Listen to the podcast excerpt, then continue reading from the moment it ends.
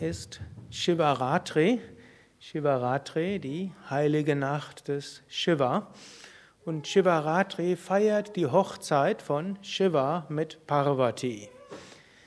Und da steckt eine ganze Menge an symbolischer Bedeutung dahinter. Shiva symbolisiert auf verschiedenste Weise das Göttliche. Wir können Shiva und Parvati auch sehen als Shiva, Gott, Parvati ist ne, seine Frau, aber wir können auch sagen, ist das Individuum. Shiva, das Göttliche, und Parvati, das Individuelle. Irgendwann sieht es so aus, als ob das Individuum sich von Gott getrennt fühlt. Hm? Ich glaube, das ist die Erfahrung der meisten Menschen. Wir fühlen uns getrennt, vielleicht wissen wir noch nicht mal, dass es Gott gibt. Hm? Viele Menschen hm, bezweifeln, dass es überhaupt eine höhere Wirklichkeit gibt und denken, das Universum ist irgendwo aus dem Nichts entstanden. Aber irgendwann stellen wir fest, ja, es muss eine höhere Wirklichkeit geben. Das Universum ist nicht rein materialistisch erklärbar, verstehbar und noch mehr.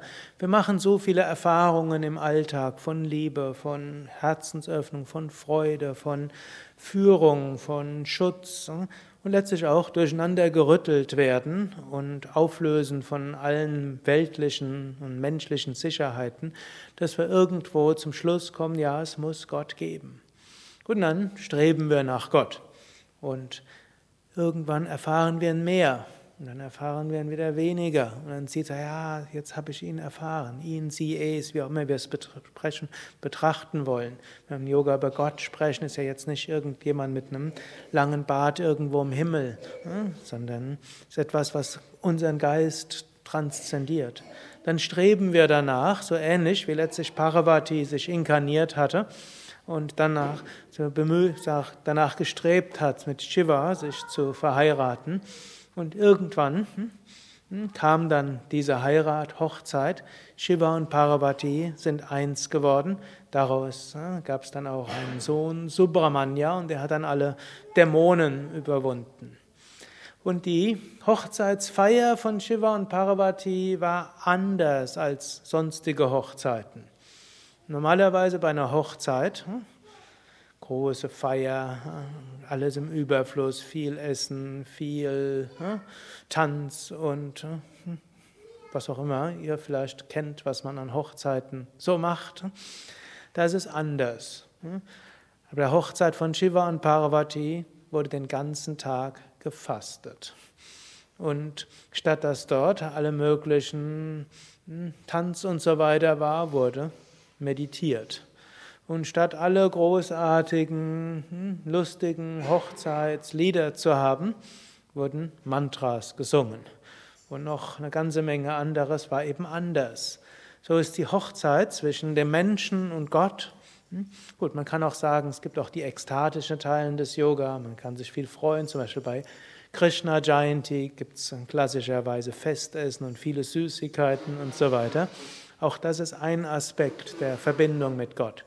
Shiva und Shivaratri steht für den eher asketischen Aspekt der Verbindung mit Gott. Und so möchte ich euch alle einladen, das auch heute so zu machen. Gut, ihr seid zum einen im Ashram, damit seid ihr schon an der richtigen Stelle. Ihr macht sowieso Yoga-Stunden, Meditation, Mantra singen. Und zusätzlich dazu könnt ihr am Tag euch immer wieder öffnen für die besondere Kraft.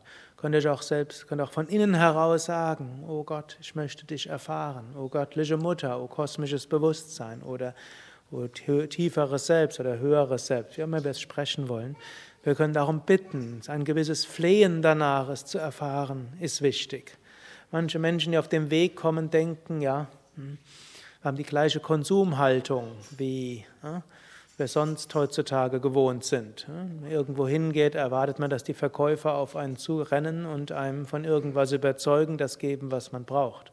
Ganz so ist es auf dem spirituellen Weg nicht. Gott rennt nicht auf uns zu und wir brauchen nur den, das Haus Gottes zu betreten und dann geschieht alles von selbst.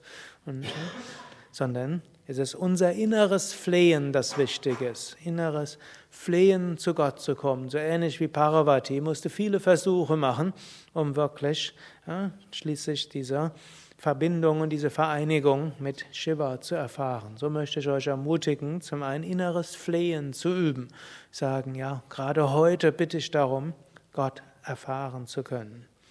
Und als zweites auch hm, natürlich die traditionellen Dinge, die es zu beachten gilt, möchte ich euch ermutigen, also heute nach Möglichkeit fasten. Shivaratri ist übrigens klassischerweise Wasserfasten, bei wer sagt, ich habe heute vieles zu tun und arbeite, ja, zum Beispiel an meinen Emotionen in der psychologischen Beraterausbildung.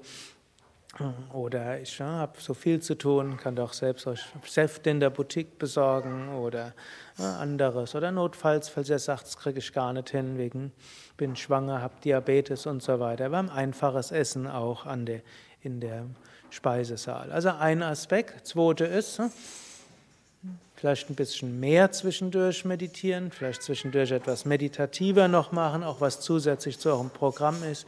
Und natürlich möchte ich euch alle ermutigen, heute Abend an der Shivaratri-Feier mitzuwirken, die ja ab 20 Uhr beginnt und bis 4.30 Uhr geht und jeder kann so lange dabei bleiben, wie er möchte. Und ein nächstes, wir haben ja direkt nach diesem Satsang Om Namah Shivaya singen bis 20 Uhr und da könnt ihr euch auch ein paar Minuten dazusetzen im, im Homa-Raum oder im, im Rama-Raum. Also ihr könnt euch im Rama-Raum hinsetzen, ein paar Minuten mitsingen oder auch länger oder auch zwischendurch am Tag immer wieder sagen Om Namah Shivaya. Om